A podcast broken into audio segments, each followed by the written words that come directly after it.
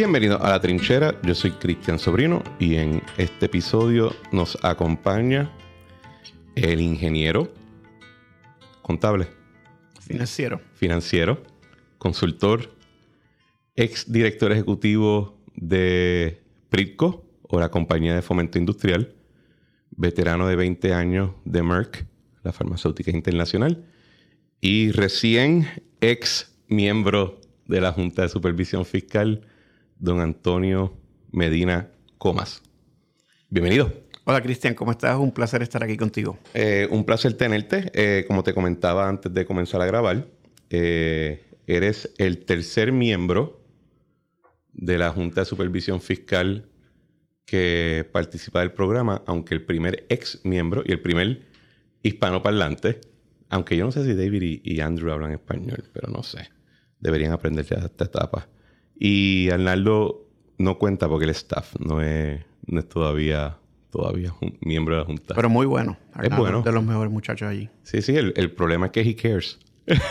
el, el- pero te, te invité y, y gracias por haber aceptado la invitación porque hay varios temas que me interesaría tocar contigo. Primero, hay un, y lo discutíamos un poco antes de grabar, antes de entrar en el tema de la Junta de Supervisión Fiscal como tal. A mí me interesaba escuchar, ¿verdad? La, la, perspectiva tuya de lo que fue el esfuerzo de desarrollo económico en la época de Alejandro García Padilla. Y para la audiencia le doy un poquito de, de recap de lo que estaba fluyendo en mi cabeza en, cuando lo pensaba. El- en la época de Alejandro hay no solamente el, el tema de la crisis fiscal, pero hay un tema también que eh, estaba en ese momento explotando lo del chikungunya, estaban los esfuerzos para atender el asunto de Medicaid, eh, habían la ley 2022 estaba comenzando como tal a desenvolverse después de su primer año, de, de su año en aprobación en el, en el 2012. Lufthansa viene a Puerto Rico. Honeywell llega o expandió. Expandió en Puerto Rico. Eh, en esa época yo me muevo de, la, de los bufetes, me muevo a la farmacéutica también. Y yo, y yo percibí como un conflicto un poco en términos de lo que era la agenda del gobernador de entonces de promocionar el desarrollo económico con lo que era la agenda fiscal de, de ir atendiendo la crisis que se estaba avecinando. Y no he tenido la oportunidad de hablarlo con nadie en el programa. Y me interesaría, ¿verdad? La perspectiva tuya, Antonio, de, de primero cómo tú llegas a Prico o a Fomento Industrial y si viste ese tipo de conflicto también en el proceso de todos los proyectos que estabas manejando. Muy bien. Bueno, eh, número uno, gracias por la oportunidad de estar aquí. Eh, el periodo del 2013 al 2016 es un periodo que yo me siento sumamente orgulloso de haber sido parte del equipo de desarrollo económico de Puerto Rico eh, bajo Alejandro García Padilla. Y es un equipo que yo creo que teníamos la estructura correcta en términos de las capacidades y las personas. Ok. Y si recuerdan, teníamos a Alberto Bacó, de secretario de Desarrollo Económico, que se encargaba más de las cosas más macro. Él adoptó la ley 2022 en términos de ejecución. Sí. Se había acabado de pasar justo antes de las elecciones y eh, realmente la implementó. Estaba Ingrid Rivera en turismo, haciendo unos esfuerzos excelentes en términos de crecimiento de las líneas aéreas, si recuerdan. Sí. Hubo un Ahí estaba- aumento. mi amigo Juan y Nadal estaba en turismo en Muy- esa época. También muy buen funcionario. E hicieron muy buen trabajo en aumentar las rutas. Eh, al mismo tiempo estaba Frankie Chévere en comercio de exportación y este servidor en fomento industrial. Eh, fue un periodo donde logramos muchas cosas, sobre todo los primeros dos años y medio. Ujú, Y si recuerdan, ¿verdad? Cuando estábamos entrando en el 2012, ujú. Alejandro había hecho una promesa de 50 mil empleos. Me acuerdo. Los bates. Yo creo que esa promesa era sumamente importante para Puerto Rico en ese momento histórico, porque teníamos una tendencia de reducción del número de empleos eh, a través de las diferentes partes de la economía. Eh, se había pasado la ley 154, que aunque importante, ¿verdad? Y, y habla de este conflicto en el Sí, lado fiscal, pero el lado de, de desarrollo económico, le hizo mucho daño a Puerto Rico en términos de perspectiva, eh, de continuidad y de estabilidad en términos de cómo Puerto Rico hacía negocio. Así que, por lo menos de mi parte, yo cojo fomento industrial en un momento donde la industria farmacéutica y la industria electrónica están en conflicto. Con la administración. Eh, hicimos mucho trabajo para traerlos de vuelta y la estrategia que pusimos era relativamente sencilla de explicar, pero compleja, ¿no? Número uno, eh, asegurar que la base industrial que teníamos se mantuviera. En otras palabras, no perder más plantas, porque estábamos perdiendo muchas plantas. Número dos, lograr que cada una de esas fábricas por lo menos trajera un producto nuevo, o una línea nueva, o mejorar una expansión. Y tercero, traer segmentos nuevos. No limitarnos a los segmentos tradicionales y buscar áreas nuevas para hacer negocio. Y durante esos años logramos los tres objetivos. Logramos detener el sangrado en términos de la industria farmacéutica. Logramos expansiones importantes de Lilly, de Cooper Vision. De AbbVie, me acuerdo. AbbVie, entre otras. Eh, y entonces realmente pudimos traer una industria nueva que es en la industria aeroespacial, la industria de Maros con Lufthansa, que fue una victoria increíble para Puerto Rico. Al mismo tiempo, eh, en términos de, desarrollo económico macro, se lograron transacciones importantes, como por ejemplo Bahía Beach y el grupo de hoteles que compró Paulson. También trabajé esas transacciones, lo recuerdo muy bien. Fue importantísimo porque estaban a punto de irse a la quiebra. Y entonces no, estaban, estaban quebrados. era, y, es, o sea, mucho, por ejemplo, la gente hoy da por sentado que ahí, está la concha y que está el, el, el, no se había acabado. No se había acabado y Bahía Beach estaba realmente a punto de que se fuera a la quiebra y sabrá Dios dónde estaría hoy en día. Así que hubo ciertas transacciones de mucha importancia en ese periodo. Eh, a los dos años y medio más o menos de estar en la administración, Alejandro anuncia que no se va a pagar la deuda. Y eso, en el 15. Eso realmente, si yo recuerdo, fue entre finales de junio, principios de julio. Sí. Y realmente cambió la dinámica. De ese momento en adelante, gran parte de mi tiempo se dedicó, en, conjunto con el grupo de la administración, en, en cabildear en Washington para lograr promesa. Eh, yo estuve en el equipo con Alejandro para lograr que se diera promesa. Y cuando tú dices lograr promesa, porque era ¿Era conjunta o en ese momento era solamente el tema de, la reestructuración de deuda? La, Junta viene como parte del desarrollo de la ley, pero si recuerdas, primero una ley de quiebra criolla. Que era eh, bueno, es la local. La local, que se la llevaron a la Corte Suprema y en la Corte Suprema se decidió que Puerto Rico no tenía la capacidad legal de crear su propia ley de quiebra. Exacto. Y que si, para tener una ley de quiebra, porque el capítulo 9 no nos incluía, teníamos que ir al Congreso. Ahí nos movemos a Washington como equipo eh, a cabildear en múltiples oficinas y explicar el issue, porque Puerto Rico no tenía eh, la plataforma legal para procesar una quiebra a nivel de jurisdicción.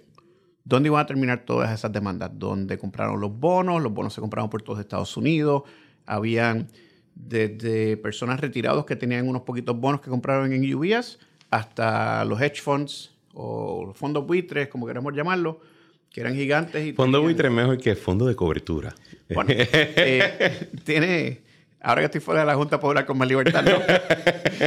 Pero eh, teníamos una necesidad legal de tener un, framework de cómo llevar a cabo la quiebra.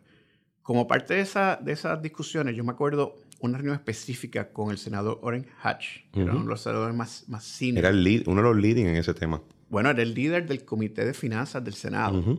Eh, y él nos dijo, me acuerdo estar con Alejandro en la reunión, donde nos dijo puntualmente, no les vamos a dar un peso para resolver la quiebra. Ustedes se metieron en este lío, ustedes lo tienen que resolver. Y vamos a poner una junta para asegurarnos que se haga de la forma que tiene que ser. Entonces, eh, la junta se crea como parte de ese proceso donde Puerto Rico, si recuerdas la expresión de Alejandro, dijo, estamos en el medio del océano, eh, enviando un SOS. Entonces, de repente, para ese periodo, para ese diciembre, se empiezan a dejar de pagar los bonos. Fueron las primeras, los bonos no asegurados. Los PFC y después poco a poco se empiezan a extender con la ley de moratoria en el 2016. Y empezamos a jugar, eh, sacar chavos de este bolsillo para entonces llenar este otro y quizás pagas esto y no pagas lo otro. Mel va a tener un trabajo súper difícil en el GDB, tratando de ver cómo manejaba todas las finanzas a la vez por lo tanto, e, es un periodo donde el enfoque de la administración completa cambia de crecimiento económico, de empleo, de buscar cómo crecer la economía, a buscar cómo rescatamos a Puerto Rico, donde es evidente que no se pueden hacer los pagos de la deuda. Yo creo que el históricamente nadie ha escrito el libro, ¿verdad? Pero creo que la percepción general de la administración de Alejandro es injusta desde el punto de vista fiscal en los últimos dos años. Los primeros dos años creo que la percepción general es justa. Yo creo que de verdad se tomaron decisiones que no estaban... Yo creo que estaban tratando todavía, todavía estaban quizás en la actitud de que esto no va a pasar. Pero ya venía desde Aníbal. no, no. De hecho, ayer grabé un episodio con Aníbal que sale mañana y yo le digo, la primera ley de emergencia fiscal fue en el 2006. Claro, cuando, se eh, cerró el gobierno. Correcto. Eh, digo, y, es coincidente, es coincidental en el año en que termina el 936. Ah, totalmente. Por eso es que cuando ellos dicen, cuando Orange Hatch te dice, ustedes causaron el revolú, eh, not exactly, ¿verdad? Pero eso es, eso es tema para otro. Eso es Eso, hay un episodio con A.W. Maldonado que pueden escuchar mi debate de él con él sobre ese tema. Pero a lo que iba es donde sí creo que hay cierta, eh, hay un punto de injusticia es en, en, los esfuerzos de desarrollo económico. Yo creo que ustedes lo tomaron bien en serio, creo que tenían un buen equipo. Creo que lo de Lufthansa fue un gran logro. Creo que la implementación de la ley 2022 en ese periodo fue también un proceso positivo, el desarrollo turístico. El, y hay un tema que también eh, no se toca mucho, pero el fideicomiso de ciencia y tecnología se reanuda. Ahí te puedo hablar un poco, pues estaba en la Junta. Y me acuerdo que cuando yo estoy en el 2017, alguien propone la excelente idea de vamos a anularlo. Y yo digo, explíquenme cómo es que yo voy a vender, porque en ese momento soy asesor de desarrollo económico, que el gobernador científico tumbó el fideicomiso de ciencia y tecnología. Explícame esa y entonces lo hacemos. Y pues no se hizo. El, pero el, punto, quizás el que iba del término de la fricción que yo veía es que en la medida que lo fiscal iba tomando cada vez más precedente, más, más prominencia, creo que no, no les daban a ustedes las herramientas discursivas para poder simultáneamente hacer el trabajo de promoción. Esa es la fricción que yo veía. E, es muy real y yo no la llamaría fricción. Yo diría que es la realidad.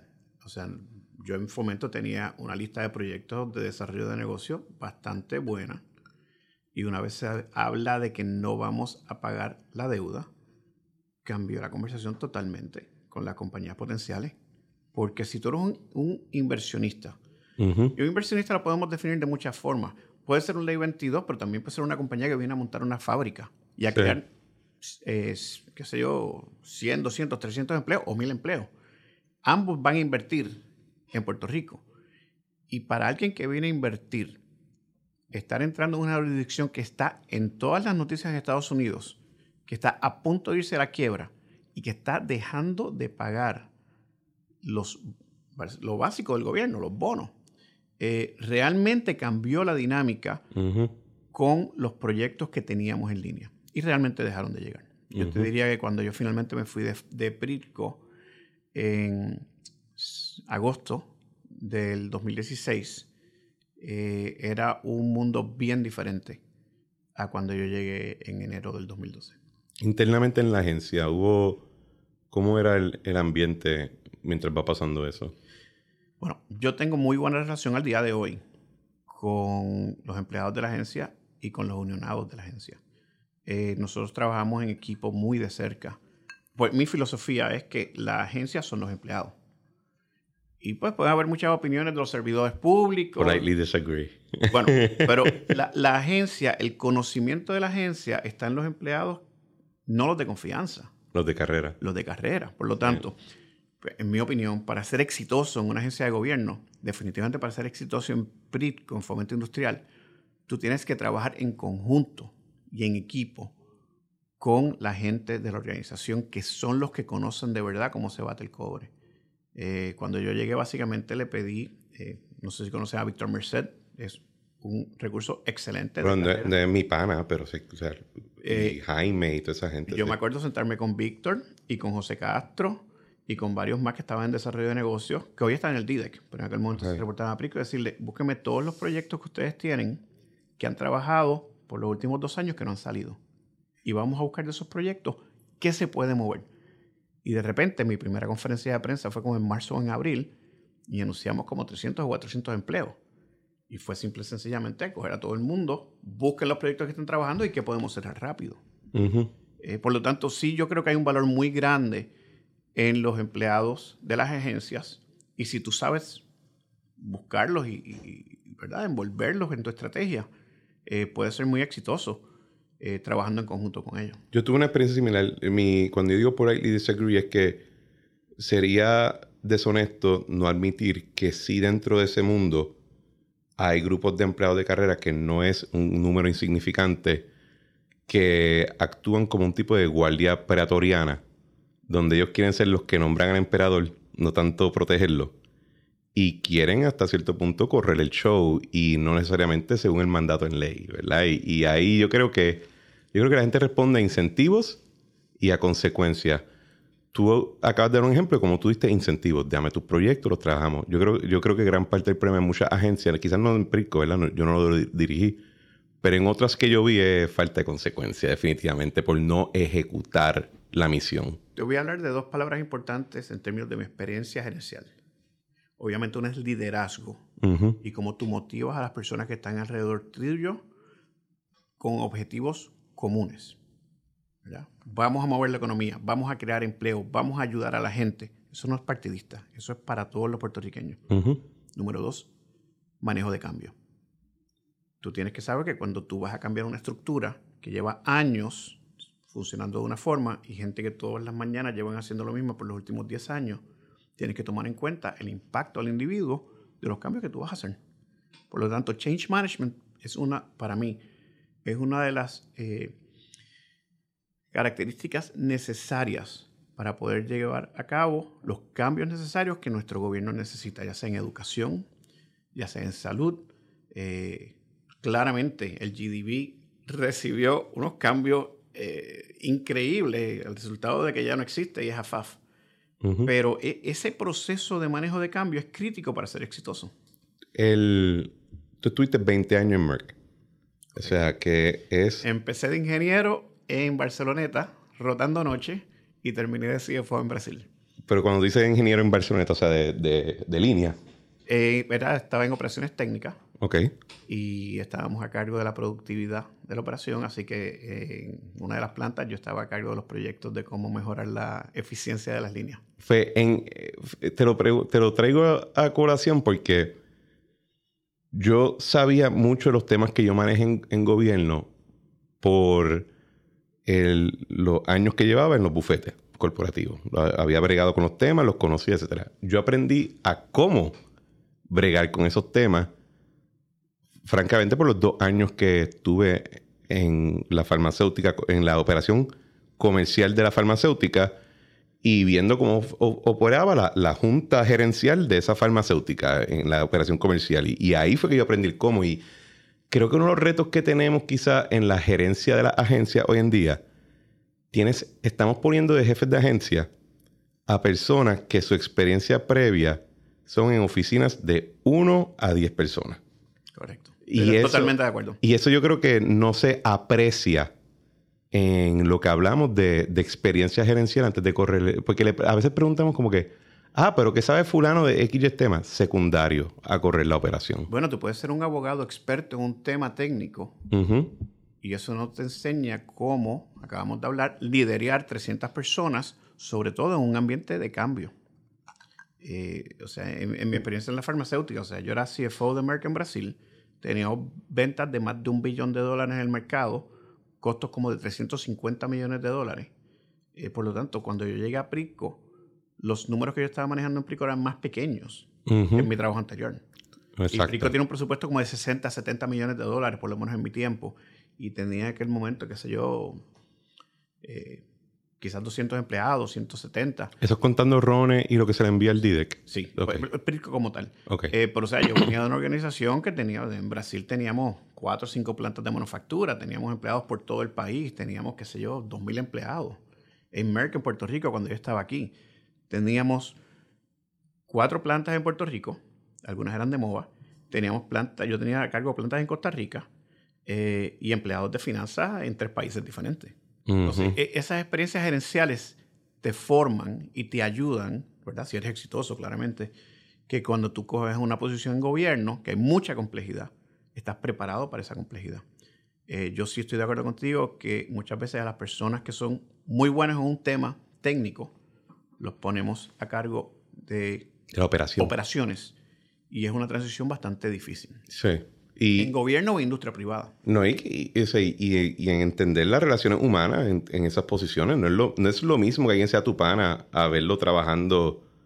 Eh, por ejemplo, mi, mi, mi, segundo al mando era una persona que había sido vicepresidente, eh, el primer nivel de vicepresidente en Banco Popular, en la parte de reestructuración de préstamos.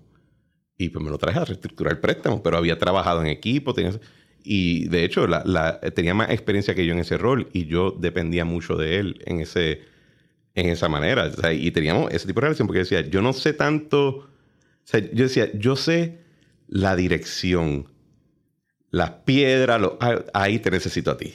Bueno, pero es que acabas de dar eh, lo que yo también creo que es una de las cosas importantes de ser líder. Rodearte de gente que sea mejor que tú. Y él definitivamente mejor que yo. En que ellos manejan. sí. Porque que tú seas líder no quiere decir que tú lo sepas todo y escuchar a la gente que tú contratas. Eh, y yo voy a decir esto, cuando yo estaba en Prisco yo no miraba colores. Y el, mejor ejemplo es que Julio Benítez, que fue la persona que corrió Prisco después como deputy, era mi legal counsel.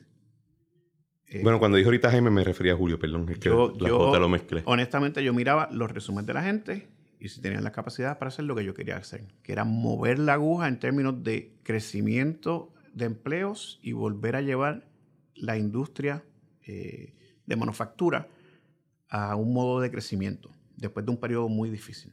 Eh, y para eso necesita gente buena. Bueno, yo creo que, ¿verdad? Para ser franco y honesto, el, es el, lema del Nobel Colores depende. Hay gente que puede, hay gente que tiene la capacidad de ser, por ejemplo, un buen empleado de confianza y que no le importa el asunto político. No son todos. Y yo creo que ahí uno tiene que tener cierta discreción y, y entender que no estamos en una farmacéutica, estamos en una empresa política y el mensaje. Pues a veces... es que sigue esa línea. Si tú no ves colores y ves performance, esa persona que no está cumpliendo con las necesidades de su posición, no importa su partido, pues no está cumpliendo. No, no, claro. A lo que me refiero es que también hay un mensaje que se envía muchas veces a los demás servidores públicos y uno tiene que. O sea, lo, lo, difícil, particularmente del gobierno, es la sensibilidad que hay que tener al sabotaje. Hay mucho.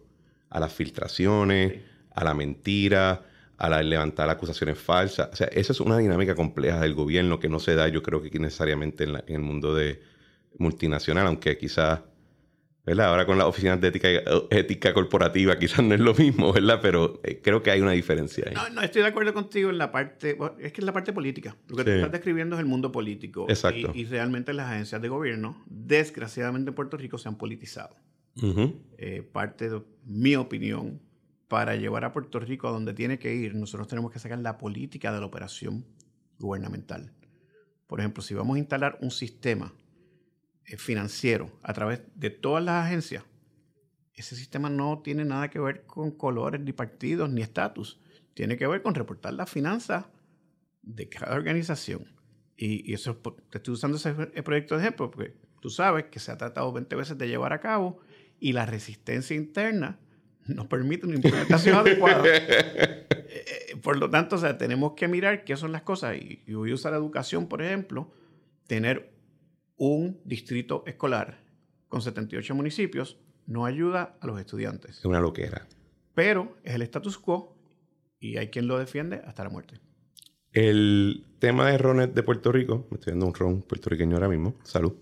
El, entiendo que ustedes tuvieron un rol Ustedes cogieron el programa justo después que Diageo se había ido a Islas Vírgenes, ¿verdad? Mira, nosotros cogimos el programa cuando estaba a punto de desaparecer.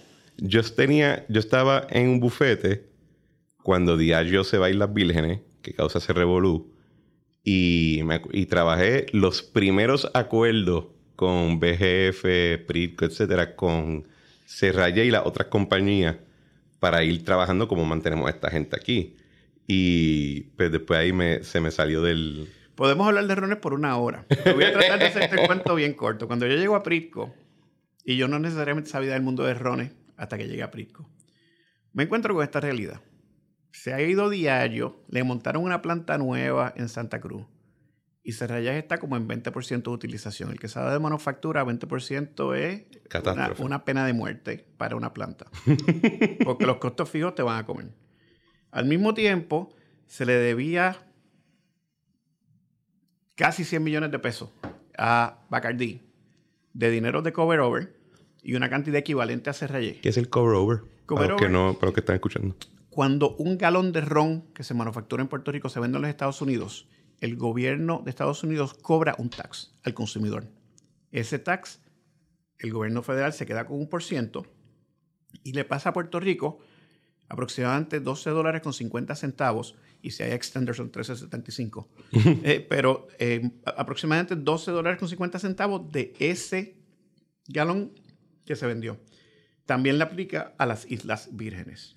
Por lo tanto, lo que ellos hicieron fue que tiraron una emisión de bonos y financiaron la, la, la, creación de una planta para diario en Santa Cruz. Y le dieron, si no me equivoco, el 46%. Por lo tanto, la administración de Fortuño tuvo que reaccionar a eso y cambiar la ley. Antes se le daba quizás 8, 10, 12% a los productores y subirlo al 46% para poder competir eh, de igual a igual con eh, las Islas Vírgenes. Pero yo entro justo cuando se acaba de pasar. Se le había quitado 100% de los fondos a Ronald de Puerto Rico. Se había, eh, como te digo, se, se había unas deudas enormes a Bacardí y a Serrayé y una reducción significativa en producción.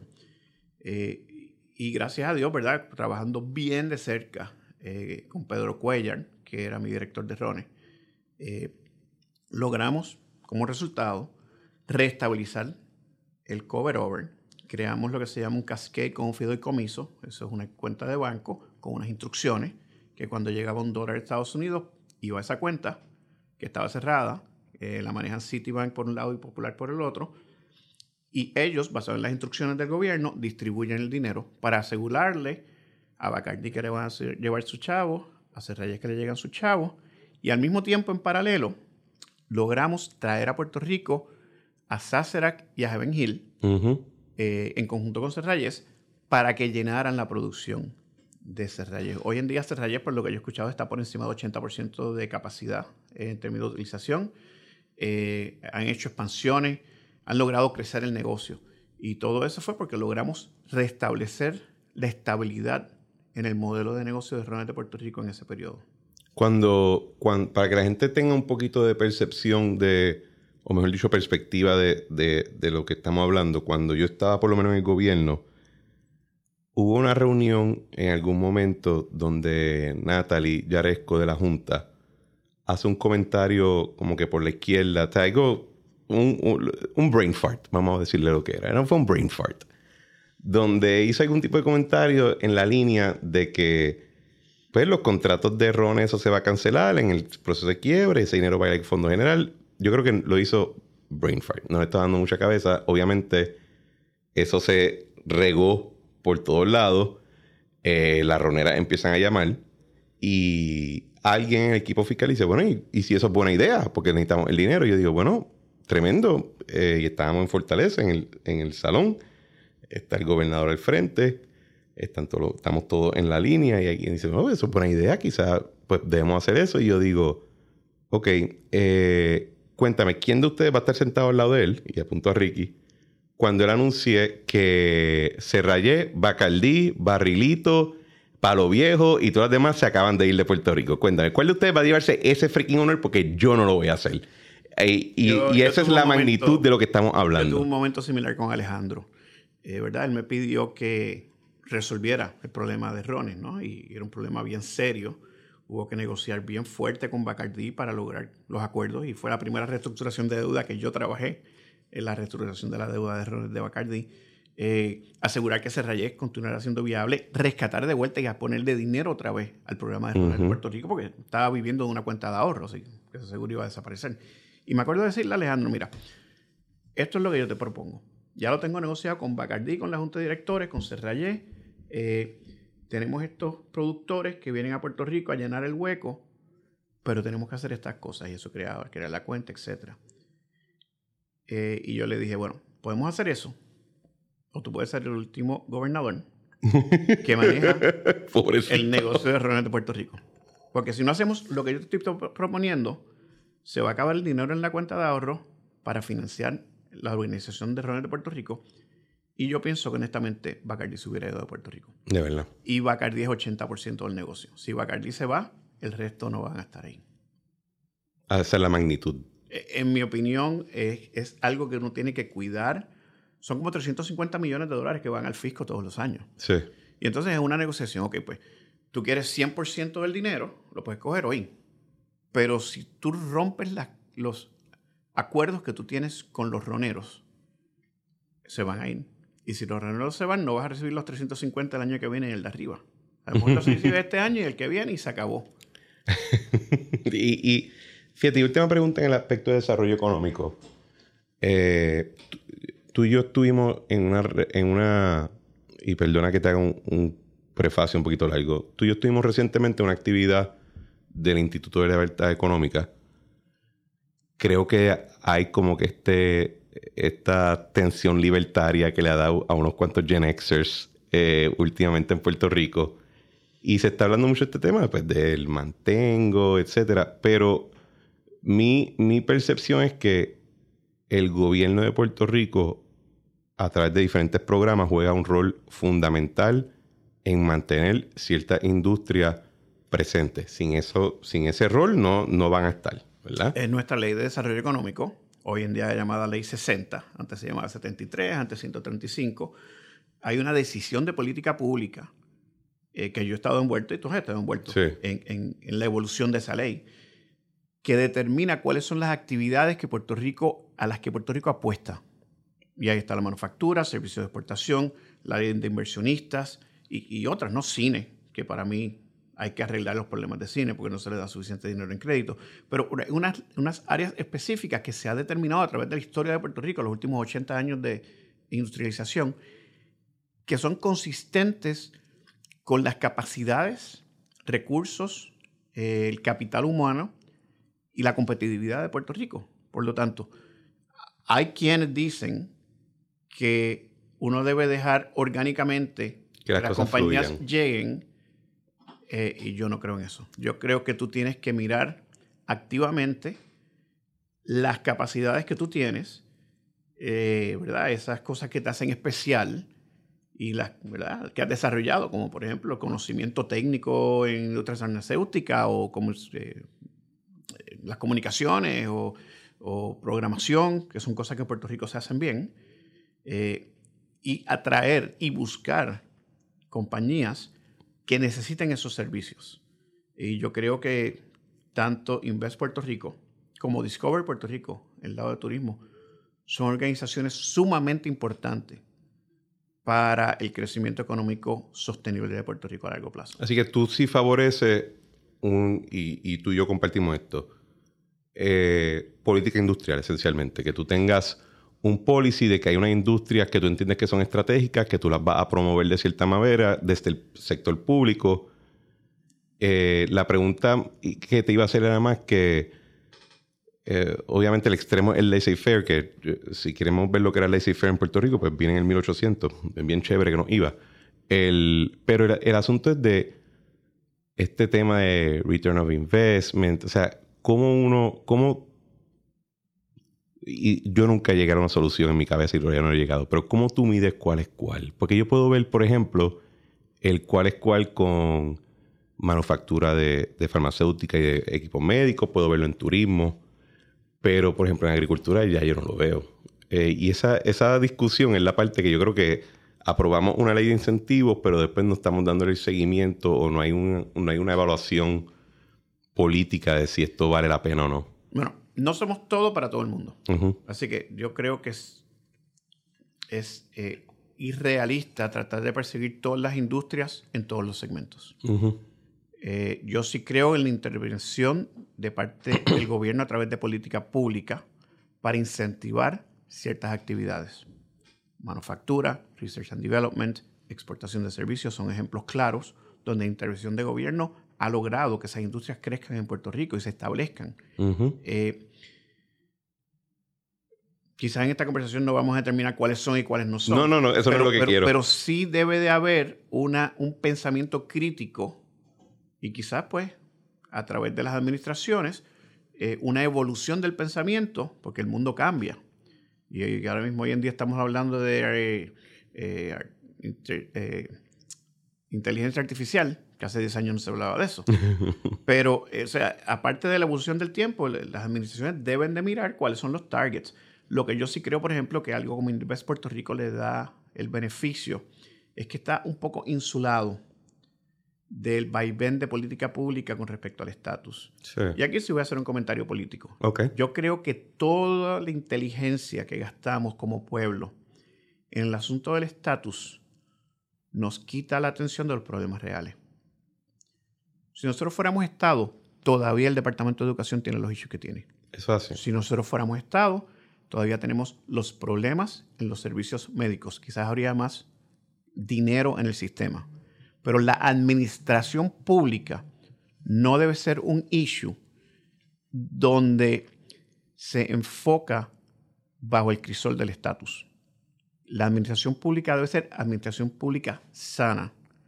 Y yo sí creo en, ¿verdad?, ser conservador desde el punto de vista fiscal, pero con empatía de las implicaciones de qué significa para la gente las decisiones que estás tomando cuando cuadra el, spreadsheet. Yo le añadiría eso porque, porque cuando lo dijiste, cuando te acabo de escuchar, mi mente dijo sí y no simultáneamente. La parte de sí es la puramente de gerencial. Decir, si la ley te dice que tiene que hacer X, pues freaking a X, no, no le des tanta maldita vuelta al asunto. A X, quítatelo del plato y puedes hacer ahora Y, Z, puedes empezar a empezar de nuevo, todo eso es cool. Donde yo diría que no es que y esta es mi crítica, por ejemplo, y, la he hecho en el programa al, a lo que yo digo es que es el movimiento estadista fase 2, es que si tú crees en la estadidad, si tú crees en el ELA metamorfosis que tú quieras, si tú quieres, eso debe guiar las políticas públicas que tú apruebas, porque hay unas que van a ser más amigables para algo versus otras que van a ser menos amigables, ¿verdad? y creo que ahí es donde, donde nos caemos. Voy a hacer un challenge. Hazme el challenge. yo soy estado librista, tú eres estadista y los dos somos conocidos. Así que no estamos diciendo nada que nadie sepa. Nada bárbaro. Tú y yo creemos en la igualdad y que debemos de tener los mismos derechos que cualquier otro ciudadano americano en cualquier otro zip code de los Estados Unidos. Definitivamente. Eso es un issue de la Corte Suprema. Porque el problema con la igualdad en Puerto Rico viene por los casos insulares de principio del siglo XX. Y por los misiles. Ahora, es cierto que la estadidad resolvería ese problema. Porque si tú eres Estado, pues ya los casos insulares no te aplican. No, no, ya, ya entiendo lo que tú dices. Pero, pero como puertorriqueños debemos de estar de acuerdo en algo. Todos queremos igualdad. No, no, a lo que, déjame aclarar lo que yo decía. Por ejemplo, un estadista debería ser más, debería estar más a favor de una gobernanza más municipal que viceversa, porque los estados se tienen que organizar de esa manera porque no tienen el income tax. O sea, que, que si, tú lo, si tú juegas cada escenario, tú te, te debe marcar cómo tú te organizas. Pero déjame debatirte el punto. Ajá. Estoy de acuerdo con la premisa de que los municipios se deben de organizar de la forma más eficiente. Pero no es porque los estados están así, es porque le rinden mejor servicio al pueblo si son más eficientes. Bueno, es que yo creo que hay un modelo, yo creo que, por ejemplo, esto es algo que yo peleo con Arnaldo siempre, pero porque Arnaldo creo que tiene cierta línea centralizadora. Pero yo lo digo más en cuestión de necesidad. El Puerto Rico Estado no va a poder ser tan centralizado porque no va a tener los recursos fiscales para hacerlo. ¿Y Eso es lo que me ¿Qué tenemos que esperar? Vamos a decir, si se da la estadidad, es que no va a venir una varita mágica a resolvernos los problemas, son los problemas de nosotros. No, estamos en la misma línea. Y por eso te digo que estos cambios significativos en cómo se gobierna Puerto Rico, la ejecución o la operación del instrumento gubernamental, lo tenemos que arreglar por nosotros mismos. Sí. E, e, eso para mí es algo que debería de unirnos como puertorriqueños en términos de propósito común. Y por eso yo pienso que este tema de la estadidad nos aleja intelectualmente de resolver los problemas reales y nos pone unos contra otros en una pelea de lo que potencialmente podría ser Puerto Rico si fuera Estado, o si el él es mejorado, o si a lo mejor somos autónomos, versus enfocarnos en lo que tenemos que enfocar. Creo que estamos debatiendo- Arreglar la está- gobernanza de Puerto Rico. Estamos debatiendo pequeñas, diferen- pequeñas diferencias o diferencias pequeñas, porque estamos creo que en ese, en ese... Ahora vamos a la parte chula, el debrief de la Junta. ¿Cómo fue que tú terminaste allí metido? Yo todavía no sé, porque me llamaron del Congreso. ¿Quién? pues, O sea, cuando dices del Congreso de una oficina... Sí, o una sea, oficina. Me llamaron ok. de una oficina específica del Congreso y, bueno, esto fue hace casi cuatro años. Eh, en el medio de la pandemia.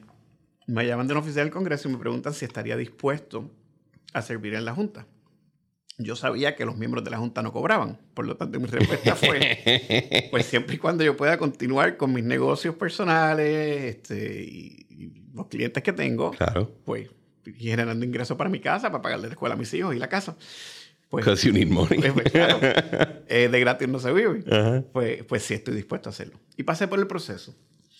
Y te vas a reír. Yo estaba cocinando arroz con longaniza y chuleta.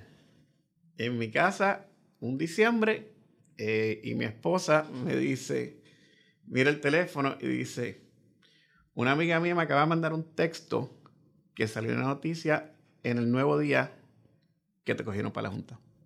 Así yo me enteré que estaba en la Junta. Eh, obviamente nos metimos en el website de la Casa Blanca y la... Pero tu esposa lo sabía. No, bueno, sabía que estaba ah, entrevistando. Ah, ok, ok. Porque Pero- iba a ser una conversación, papá. No, no, no, no. o sea, pasaron meses de la primera llamada y obviamente pasé por todas las entrevistas, pero honestamente, y aquí vamos a ver claro, yo soy demócrata, fui delegado de Hillary, eh, viví en Estados Unidos y estaba registrado como demócrata. O sea, yo no tenía ninguna expectativa Ujú. de que el presidente Trump me iba a nombrar para nada. Eh, pero pues, las sillas son...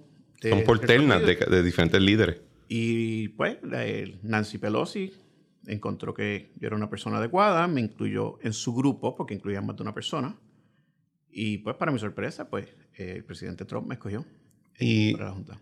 ¿Causó algún tipo de conflicto para ti la idea de que iba a estar en la Junta que ha sido vilificada en parte por mí? Eh, pero este asunto de que la Junta representaba este ataque democrático contra Puerto Rico, etcétera. Porque te, te voy a ser bien franco. En mi época, yo no me puedo imaginar yo siendo nombrado a la Junta y diciendo que sí. Y de hecho, le tenía hasta resentimiento al staff de que, que era puertorriqueño y decía, ¿cómo tú te atreves a trabajar para el freaking Borg? Era... Hoy en día se me ha suavizado y, y creo que esa ese pensamiento contra el staff era injusto, porque trabajo es trabajo, pero me, me resulta interesante saber si para ti era algo que estaba presente en tu cabeza, si, si esto era algo que, Claro. que coordinaba con tus valores. Te voy a dar otra perspectiva diferente. Ok. El número uno, yo estaba en la administración y fui de las personas que cabildeó a favor de que se creara promesa. O sea que yo entendía por qué se crea la Junta. Ok. O sea, no llegué como que en el noveno inning a enterarme de que la Junta la pusieron y que era antidemocrática. Sí, eso lo sabíamos desde que nos los impusieron en el Congreso. Pero mi perspectiva, y es la razón que yo entré al gobierno en el 2013, y la razón que serví en la Junta, y si en el futuro vuelvo y sirvo, es la misma razón. Ujú. Tú resuelves los problemas metiéndote adentro y enrollándote las mangas. Y qué honor más grande para mí de tener la oportunidad de ser el único puertorriqueño que vive en Puerto Rico en la Junta 2.0 y defender en donde se toman las decisiones con voz y voto los intereses de los puertorriqueños. Así que uno puede mirar la Junta de lejos y decir es colonial, eh, la Junta no representa los intereses de los puertorriqueños, to- pues, pues, todas esas cosas que se dicen. Pero tener la oportunidad de estar adentro Ujú. y poder hacer una diferencia. Y yo te puedo decir hoy con mucho orgullo que la Junta ha cambiado. La Junta es muchísimo más empática. Se logró conservar las pensiones al 100%. Hemos Sí, loco, pero eso fue, no fue por, por iniciativa interna. O sea, eso fue a presión. pero, pero habíamos gente adentro Ah, que peleaban a favor. Ok, got it. peleando a favor del asunto. No era una pelea donde el gobernador Pedro Pierluisi y Dalmao en el Senado y Tatito en la Cámara estaban pidiendo algo y adentro todo el mundo está diciendo eso no se puede hacer. sino que yo tenía el privilegio de ser la persona que estaba adentro diciendo lo que están pidiendo es racional. Y por ejemplo, los aumentos a la universidad, que es algo que yo he hecho característico de que yo desde el principio voté en contra del plan fiscal de la universidad. E interesantemente, Justin Peterson votó conmigo. Es interesante porque yo hubiese votado a favor. Eh, pues, para mí, los cortes de la universidad eran demasiado fuertes. y se ha demostrado que eran demasiado fuertes. Eso no quiere decir que no hay que mejorar la universidad, que tiene que haber una oficina de development, que tiene que reducirse los costos, un procurement más, organizado. Eso no quiere decir eso. Quiere decir que con la cantidad de recursos que tenían en ese momento, no podían operar adecuadamente para educar a nuestros estudiantes. Por lo tanto, tener la oportunidad con voz y voto de estar dentro del salón, donde solamente hay siete votos, y poder influenciar las decisiones de los otros miembros, para mí era una oportunidad única. Como puertorriqueño que le importa, para quien es importante lo que pasa en Puerto Rico. Entonces, yo no quería, cuando me den la oportunidad, yo pensé que abdicar esa oportunidad era dejar que quizás pusieran otras voces que no iban a tener los mismos principios, valores y eh, objetivos que yo tengo en términos de donde a mí me gustaría llevar a Puerto Rico hacia el futuro. Y es un mecanismo que me permitió por tres años eh, ejercer esa voz y ese voto e influenciar decisiones reales, moviendo un poco la aguja en términos de cómo es la Junta hoy versus cómo era hace cuatro años. Y es bastante diferente. Mi experiencia con la Junta yo creo que no sería la misma, no, no se acerca a lo que a lo que hay ahora. La Junta. Y también creo que, que el elemento de que. Pues, Natalie, ¿cuánto tiempo estuvo con ustedes? Ella llegó como en el 2017. Ella llega en el 2017 como en mayo. Sí, como a mitad de año. Y se fue en el 2022 a mitad de año. Hubo un cambio dramático, por lo menos en la percepción pública. Bueno, con ese cambio. Fue, fue, interesante. Mis tres años en la Junta fueron bien diferentes cada uno. El primero estaba Natalie. Estábamos concentrados en reestructuración del Estado Libre Asociado. Así que fue bien intenso en ese sentido. Y Natalie realmente eh, lideró esa, esa iniciativa. Pero, por ejemplo, logramos el primer eh, presupuesto consensual con la Cámara. Fue sumamente importante. Y ahí te puedo decir que yo influencié eso. Porque yo llegué y dije, ¿cómo es posible que después de cuatro o cinco años la Junta lleva aquí, no podamos ponernos de acuerdo con la Cámara, el Senado y el gobernador de lo que es un presupuesto de Puerto Rico? Y pues esas conversaciones llevaron a que sí hubiera un movimiento dentro de la Junta a lograr presupuestos consensuales. Obviamente con el trabajo en equipo con el gobernador y su gente. Y, los 300 mil staff que hay en ambos lados. Y Omar Marrero, que es excelente. Siempre digo en toda oportunidad que tengo, Omar Marrero ha sido crítico en términos de todos estos procesos y un, funcionario de primera. Eh, pero eh, eh, cuando volvemos a la historia, una vez Natalie se va, eso requirió que nosotros, los que éramos miembros, nos enredáramos las mangas, uh -huh. el trabajo. Y ahí yo te puedo decir, en las negociaciones con los bonistas de prepa, yo estaba enfrente de los bonistas todo el tiempo. Yo fui a todas las negociaciones de los bonistas de prepa. En Nueva York, eh, eh, donde fueran, ¿no? Eh, y eso era una responsabilidad diferente porque no teníamos director ejecutivo. Y entonces el reclutamiento de Robert, que tomó varios meses, ustedes recuerdan, había mucha crítica de que no teníamos director ejecutivo o directora ejecutiva, pero nosotros teníamos bien claro las características que queríamos en el nuevo director ejecutivo. Y Robert la llena y más. Es una persona con la experiencia que ha caminado por el mismo medio del aisle entre republicanos y demócratas exitosamente, conoce desarrollo económico, conoce presupuesto, es boricua y tiene raíces reales en Puerto Rico y tiene empatía con los problemas de nuestra gente. Así que para los que estaban más enfocados en temas de que la persona que fuera director ejecutivo tenga que ser un experto en temas presupuestarios, él lo tiene. En temas de reestructuración, él lo tiene. En temas de desarrollo económico, él lo tiene.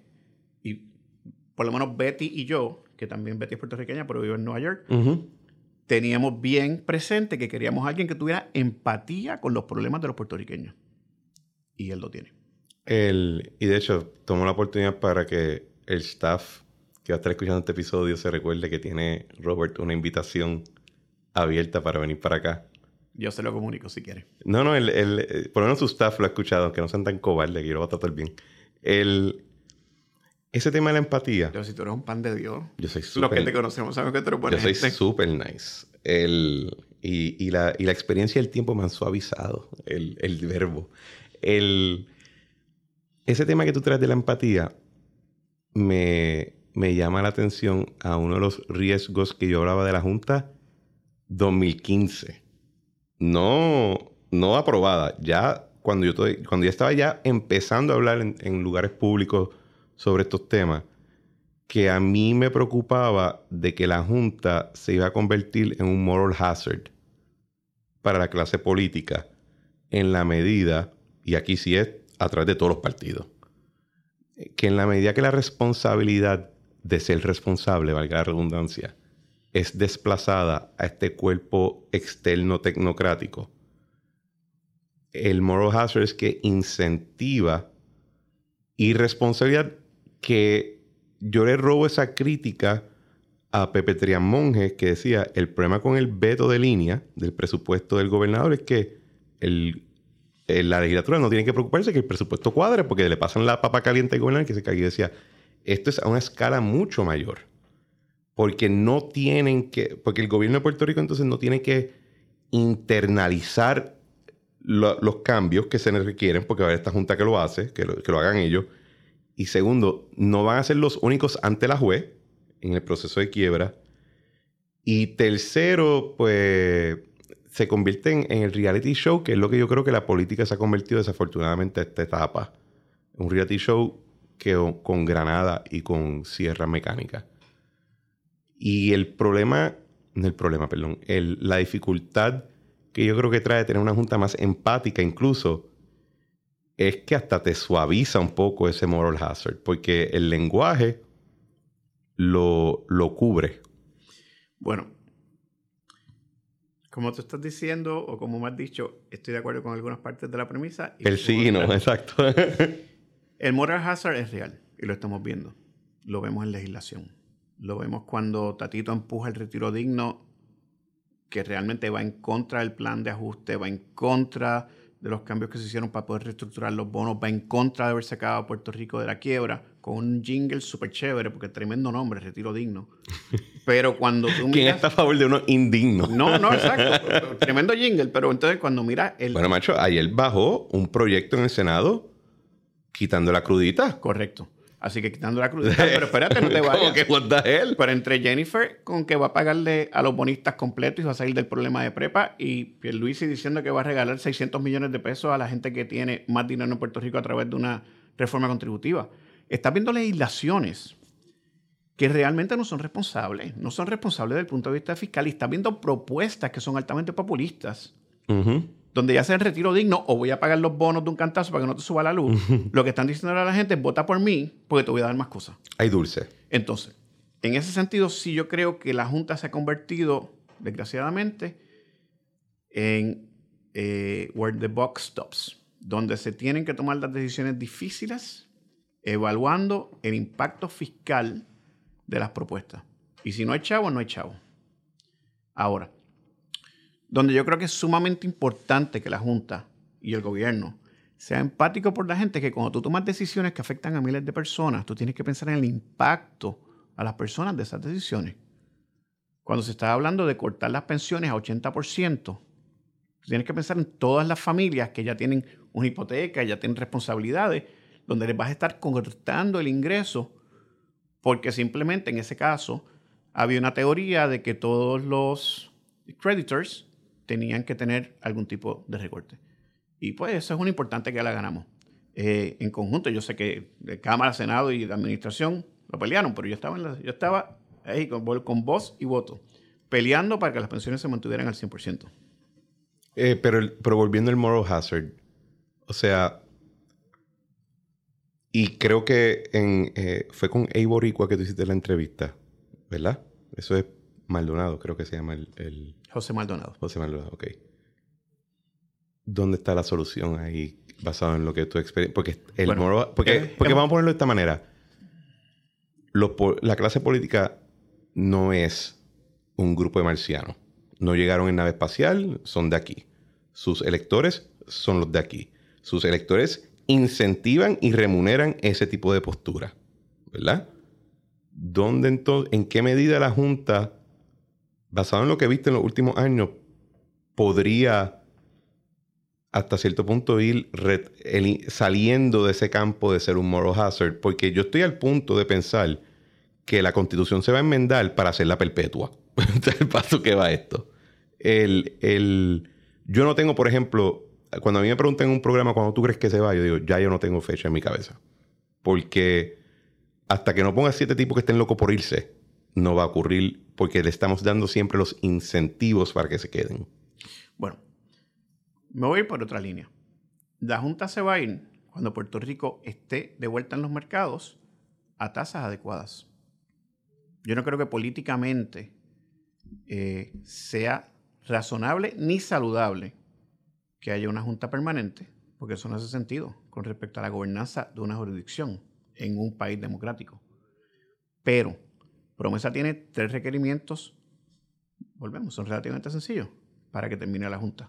Primero es sacar a Puerto Rico y todas sus instrumentalidades de la quiebra. Falta prepa, por ese proceso está bien avanzado, estamos en la corte. Yo entiendo que yo creo que para mediados del año que viene. Los primeros seis meses del año que viene, prepa debe estar fuera de quiebra. Por lo tanto, se cumple la primera. La segunda son cuatro presupuestos balanceados. Y aquí pueden haber 20 debates si ya tenemos los estados, pues no los tenemos. Hasta que tengamos los estados, que son cuatro, si el segundo cuenta, porque fue, no fue uno que fue consensual. Pero a la hora de la verdad estamos bregando bajo presupuestos balanceados. Y desde el, desde el 2017 puedo decir todos los estados financieros que se han publicado desde el 2017 para acá te dicen se gastó menos de lo que entró. Tenemos superávit. E, eso es un punto crítico. Así que yo me iría más por el hecho de que tenemos superávits eh, y que tenemos una economía que aunque bifurcada entre orgánica y verdad fomentada por, por fondos federales, estamos en una economía en crecimiento, por lo menos por la próxima década. La tercera es la más difícil. Volver a los mercados a tasas razonables.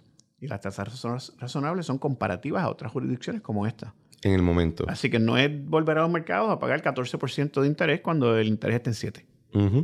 Eh, y para mí, eh, eso... Que 7 hace 5 años no sería razonable, ¿verdad? No, claro, por 7 pues, pues, así que tiene que ser en el momento Siete es donde está el FED hoy en día. Exacto. 7, 7 y medio.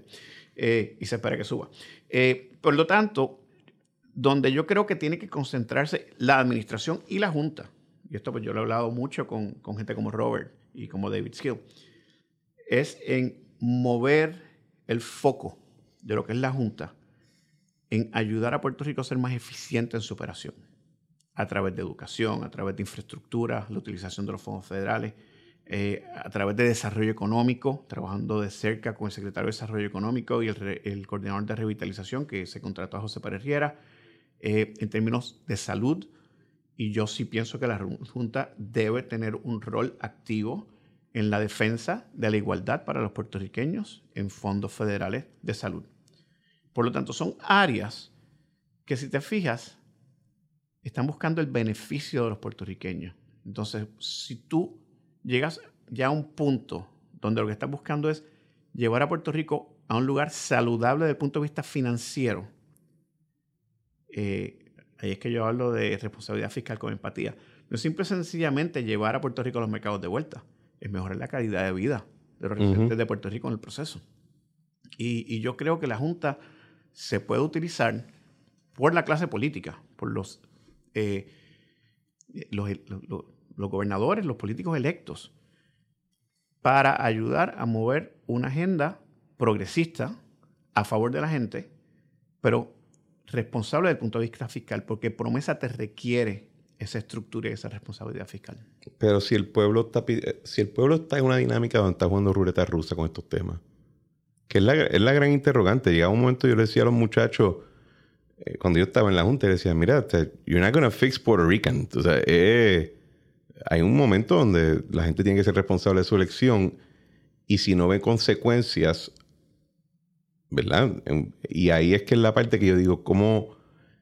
Ahí es que yo me pregunto si acaso nos favorecería tener una más sanguinaria. Esa es la parte que me, me pregunto si, porque la empatía te, te, te amildora la píldora y hace hasta cierto punto que no existe. Y creo que el hecho, o sea, yo siempre he dicho, el primer año de nuestra administración, la legislatura le pasó por encima al veto, al veto del gobernador siete veces. O sea, el primer veto lo coge Aníbal en su cuatrenio y ya para el nuestro está en siete veces en un año. ¿Me entiendes lo que te estoy diciendo? Que llega un momento... ¿Sabes por qué pasaba siete veces? Porque no había consecuencias. Claro. Sí, pero piensa en esto. Eh, hoy en día, más que el gobernador, puede que yo haya visto situaciones similares, decide que va a firmar una ley porque todo el mundo, de todos los partidos, vota a favor de esa ley. Y políticamente es incómodo el no aprobar esa ley, pues sobre todo sabe que le van a pasar. Le van, le van, a override el veto. Donde tanto los legisladores como el gobernador saben que la Junta tiene la potestad de decir, esa ley no hace sentido. Y por lo tanto yo la voy a llevar a la Corte de Título 3 para que no se pueda implementar que es el proceso para eh, desvalidar o, quitarle, nulificar. Quitarle la validez a una ley. Sí, nulificarla. Eh, por lo tanto, yo entiendo que Puerto Rico necesita retomar esa responsabilidad legislativa, donde no es porque la Junta va a decir que sí o no, yo legislo algo. Donde no es porque me va a traer más votos sabemos que la política al final son votos que se cuentan, pero algo que es bueno para Puerto Rico no necesariamente es algo que la gente piensa que es bueno para el individuo. Y hay que saber hacer ese balance y cómo explicarlo. Eh, y aquí vuelvo a retiro digno. No podemos ir para atrás a poner eh, las pensiones antiguas, que se llaman defined benefits, porque está negociado en la reducción y reducimos 50% de la base de los bonos que debía Puerto Rico. Debíamos 70 mil millones, ahora debemos 35. Eh, no es razonable deshacer eso para poner de vuelta una pensión donde sabemos que a nivel de Estados Unidos completo, por lo menos son los, los mercados de pensiones que yo conozco, ya se han eliminado esas pensiones porque no funcionan. Porque el costo de esa pensión sigue creciendo a través del tiempo y se convierte en un, por ciento tan alto del presupuesto que te lleva a la quiebra. Y es porque la gente vive más tiempo. Claro. Que cuando se diseñó. Mi visión sería, o mi propuesta humilde sería, ya después de, la, después de salir de prepa y eso, una junta que en esencia dice, eso es lo que tú quieres, pues tremendo. Y, al y después pasa un periodo de tiempo y dice, mira, eh, la carta de ingresos decía que iba a ser X cantidad. Y ustedes aprobaron esto. Ya no va a entrar esto. ¿Qué tú vas a hacer? Sería. Yo entiendo quizás porque hay un argumento de que la Junta tiene que ser más activa en el proceso de quiebra. Post quiebra, que la Junta simplemente sea un método para, para tocar la campana y decir esto es lo que tienes que decidir ahora creo que quizás es la manera hacia el futuro de ir eliminando el moral hazard. Eh, y yo sé que eso es incómodo porque te van a llamar y te van a decir, mira que está... dificultad es que no son problemas de cantidades bajitas de dinero. No, claro. Y, vamos a ser específicos. Cuando hay una propuesta de una reforma contributiva que cuesta entre 500 y 600 millones de dólares al año, donde no hay una correlación directa entre los beneficiarios de esa reducción y crecimiento de la economía, eh, la Junta tiene una responsabilidad de decir, yo, y yo no voy a estar el día en, la que, la Junta decida esto, pero mi opinión es que la Junta no va a aprobar esa reforma. o la eh, crudita que tú mencionaste, vamos a eliminar la crudita. Te voy a dar, pero te voy a dar el ejemplo en mi visión. Lo aprueban, la crudita y la reforma contributiva. Así que eso es entre una y la otra, debe ser como 1.4 billones menos. Tuesday. Eh, entonces. 10% del presupuesto, nada más. Sí, sí, nos ponemos así, ¿verdad? dos propuestas. Eh, nos ponemos así, ok. Se aprueba. Cool, mano. Go. Have at it. Pasan seis meses. Empieza el dinero a bajar. Y tú dices, caballo, ¿Qué vamos a hacer ahora? Es que promesa no lo permite.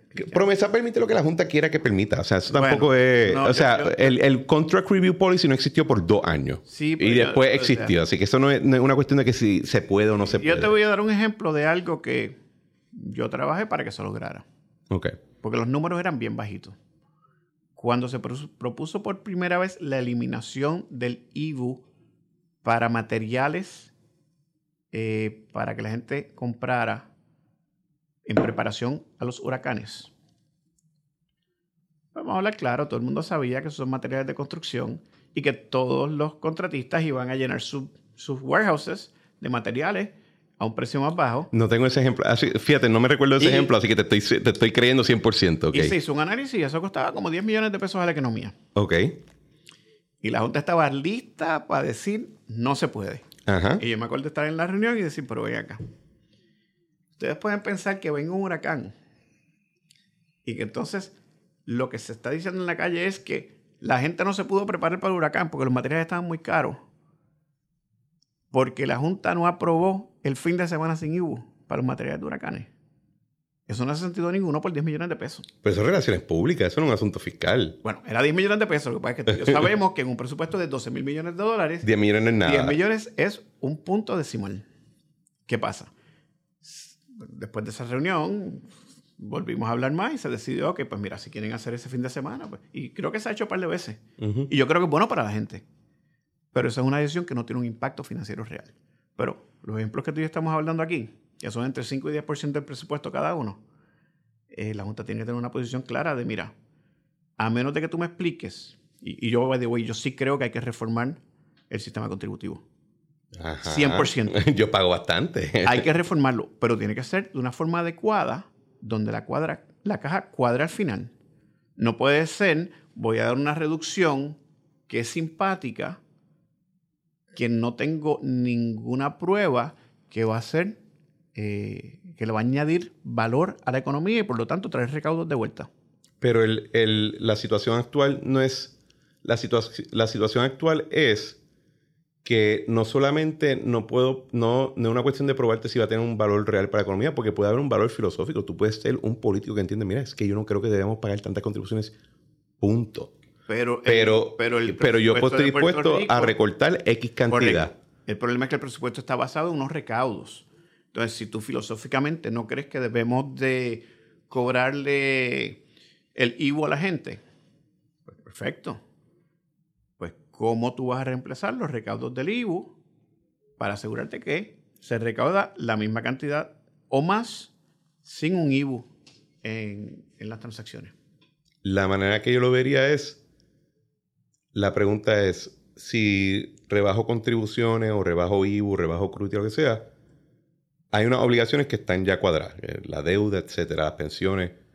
Pero si yo digo, bueno, hay un gasto que yo estoy dispuesto a recortar, lo voy a recortar, y tú tienes el mecanismo para obligarme a recortarlo porque tú puedes aprobar un presupuesto unilateralmente, así que have eh, que esa conversación debe estar abierta. A un yo creo que eso es la manera de que tú conviertas esos siete individuos y su staff en un método de accountability y no en un moral hazard de irresponsabilidad. Pues mira, esa es mi manera de verlo. Me voy a ir más por tu línea. Yo creo que una de las negociaciones que se llegó con Tatito y con Dalmao fue la, creación de Opal de un CBO para que haya scoring de las legislaciones. Cuando la Junta se implementó, y esto fue antes de que yo llegara a la Junta, la Junta creó un grupo de scoring de legislación. Y de ahí es que sale pues, la opinión de la Junta con respecto al valor o el costo de cada legislación. Yo creo que eso es algo que debe ser una función del gobierno y no de la Junta. Pero tiene que ser objetiva. Y pues, en Estados Unidos no todo es perfecto, pero el CBO es un grupo objetivo en el Congreso que no es ni republicano ni demócrata. Igual que el Joint Committee on Taxation. Eh, y es importante que tengamos esos mecanismos en Puerto Rico cosa de que los legisladores puedan ver un reporte que les diga, esta legislación le añade a la economía o le quita a la economía. Sube los recaudos o baja los recaudos. Y si baja los recaudos, ¿en qué forma o trae dinero de vuelta o reduce costos para que sea budget neutral? Entonces, eso es una función que no tiene que ser de la Junta. Exacto. 100%.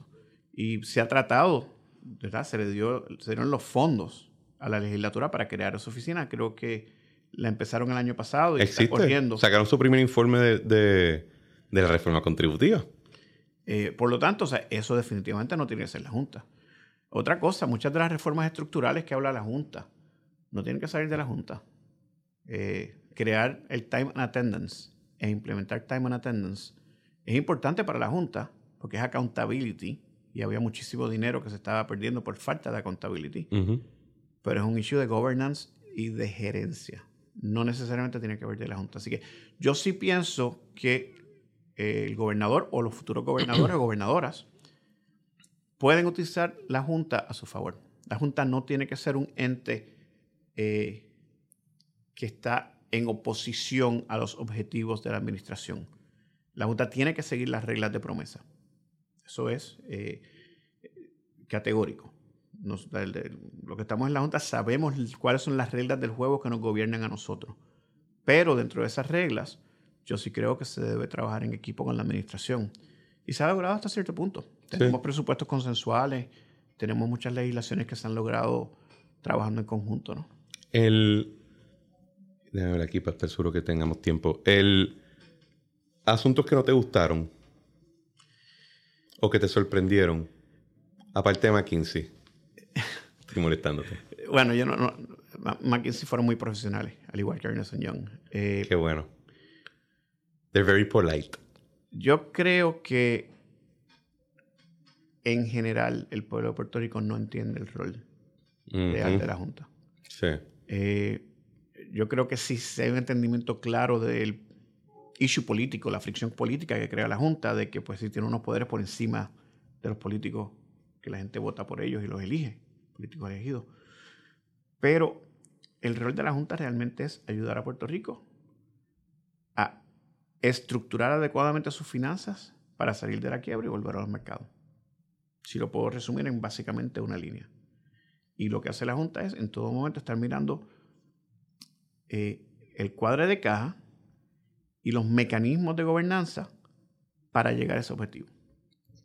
Eh, eso no va a encontrar a los puertorriqueños. Así que si tú puedes decir que algo que me sorprendió mucho, y ya yo lo sabía obviamente, ya por los primeros cuatro años yo no estuve en la Junta, eh, es que realmente hay una percepción en la calle que la Junta realmente no está mirando los intereses de los puertorriqueños. Y yo sí pienso que es en el interés de los puertorriqueños, número uno, que salgamos de la quiebra y número dos, que volvamos a los mercados. Así que esos objetivos realmente son críticos para un Puerto Rico eh, que pueda crecer eh, la economía de una forma sostenible a largo plazo. Y última pregunta. Eh, ¿De alguna manera la experiencia te prendió una vena política? Yo creo que siempre la he tenido.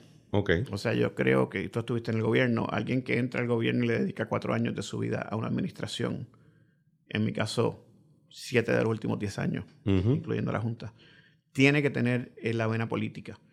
Eh, para mí servir a Puerto Rico es importante. Puerto Rico me ha dado muchísimo a mí en términos profesionales, en términos de mi familia, en términos de mi cultura. Y para mí es importante dar de vuelta a Puerto Rico. En términos de política electiva, nunca he tomado la decisión de brincar a política electiva. Eh, no estoy seguro que estoy preparado para hacerlo en este momento, aunque, como tú sabes... En San Juan están buscando a alguien. Me han, hecho la pregunta en múltiples ocasiones. En todo momento he respondido de la misma forma, que es que en este momento no estamos eh, considerando nada en específico. Eso no descarta que en un futuro si yo decida hacer otra cosa. Eh, pero en este momento, hoy hablando contigo, no hay una determinación de hacer nada en específico. Eh, y honestamente, no creo que yo sería un buen alcalde. pero quizás otro puesto. Tienes hasta diciembre para escoger. Pues ahí, ahí, te di mi respuesta oficial. Sí, no, no. ¿Te asusta algo? Me asusta algo. ¿De ese proceso? Bueno, ahora te voy a hablar como popular. El Partido Popular tiene que organizarse. Tiene que demostrarle a Puerto Rico que es un partido viable. Y honestamente los candidatos a gobernador se tienen que organizar y no debe haber una primaria. Una primaria sería demasiado cara y cuando usted está enfrentándote a dos posibles candidatos sumamente fuertes, tanto Pierluisi como Jennifer, que van a tener una primaria súper dura entre ellos estratégicamente para el Partido Popular lo mejor sería organizarse internamente y determinar quiénes son los mejores candidatos para qué posición, en un proceso estructurado. Y racional. Y, y racional.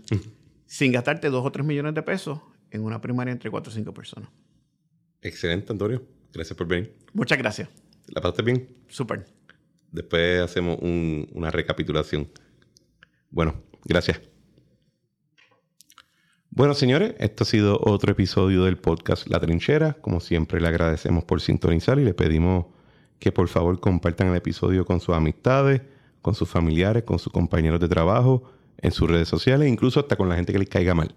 Que por favor se suscriban en su plataforma preferida de podcast, que dejen reviews positivos 5 estrellas y palabras bonitas en Apple Podcast y pueden comentar el episodio en los show, debajo de los show notes en QA en Spotify o en la área de comentarios en YouTube. Que por favor eh, en Apple Podcast dejen palabras bonitas. Si van a dejar algo malo, se lo pueden reservar porque son amalgados, a nadie le interesa lo porquería que es su vida. Y como siempre, le damos gracias a Eric Harper por nuestra música Spirit of España y a Claudia Rosario por nuestro arte. Nos vemos en la próxima.